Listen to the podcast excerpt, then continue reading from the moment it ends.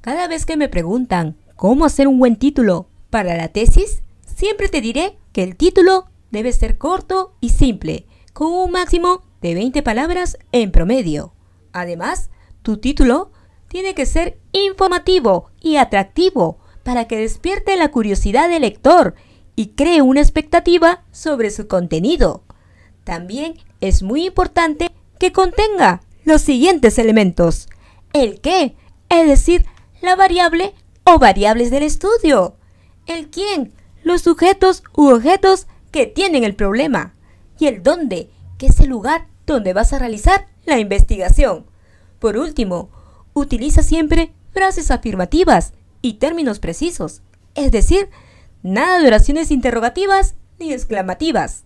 Así que, ahora te toca a ti ponerlo en práctica y sorprender a todos con el título de la tesis.